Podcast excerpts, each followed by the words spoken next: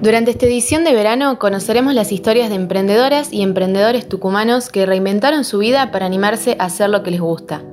Hoy hablaremos con Sofía San Martín, quien junto a su amiga y socia Rosario Fernández Suaznavar comenzó Maman Co, un emprendimiento de lencería para mamás jóvenes.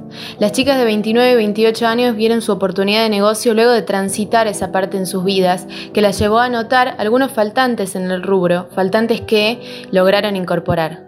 Yo soy Camila Carcelier y esto es Positivamente. Estás escuchando La Gaceta Podcast.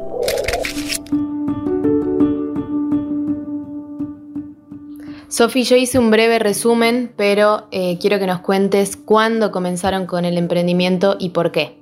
Bueno, el emprendimiento comenzó en plena cuarentena.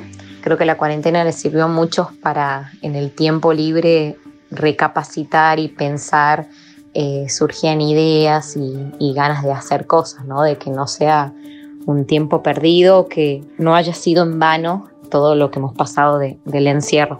Eh, yo tengo un trabajo en relación de dependencia eh, de mediodía, así que bueno, se me ocurrió de hacer un emprendimiento, algo que sea tranquilo, porque si bien trabajo mediodía, el resto del día me dedico a atender a mi hijo entonces quería que sea algo súper light, súper tranquilo por internet, que no me demande mucho tiempo. Comenzó todo entonces en la pandemia, cuando tenía tiempo libre y pensé en cómo podía aprovecharlo o qué podía hacer para generar un ingreso extra.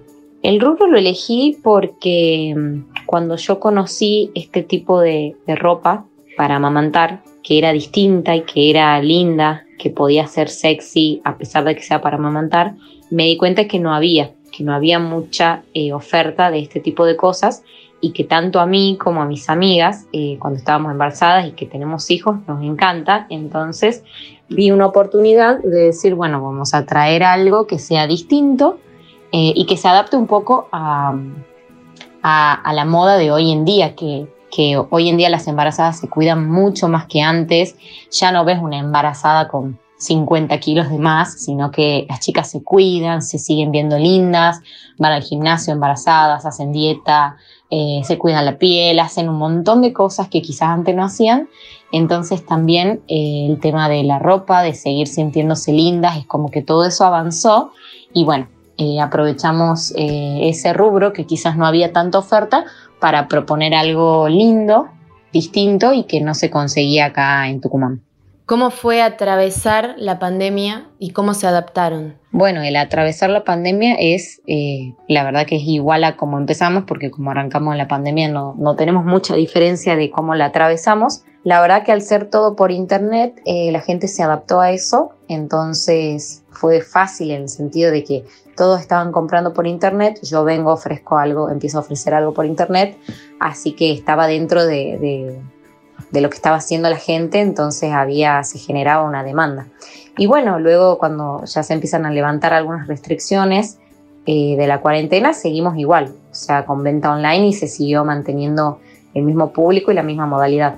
¿Qué sacaron de positivo? ¿Qué se puede sacar de positivo de la cuarentena? Bueno, en lo personal, la cuarentena, lo positivo fue el tiempo para pensar, para cambiar algunas cosas, algunos hábitos, eh, ideas para emprender, para no estar quietos nunca, para generar un ingreso extra y poder mejorar la calidad de vida de uno y más que nada cuando uno tiene hijos piensa siempre en el bienestar de sus hijos.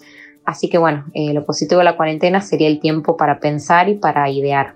¿Podrías darnos algunos tips para otros emprendedores que quieran comenzar su negocio? ¿Qué les recomendaría? Que se animen, que si detectaron alguna necesidad o algo que, hace falta y que está bueno, que intenten. No se pierde nada comprobar, se arranca de a poquito, de a muy poquito, y si ven que va funcionando, bueno, que le metan full de lleno, pero que se animen, siempre que encuentren una necesidad, que se animen, porque la verdad que el comercio hoy en día por lo menos en nuestra provincia creo que hay lugar para todos y, me parece que tenemos una sociedad muy consumista, entonces está bueno, si tenés una buena idea, eh, llévalo para adelante y obviamente pone todo de vos en eso, porque si no le pones empeño no, no vas a ir muy lejos.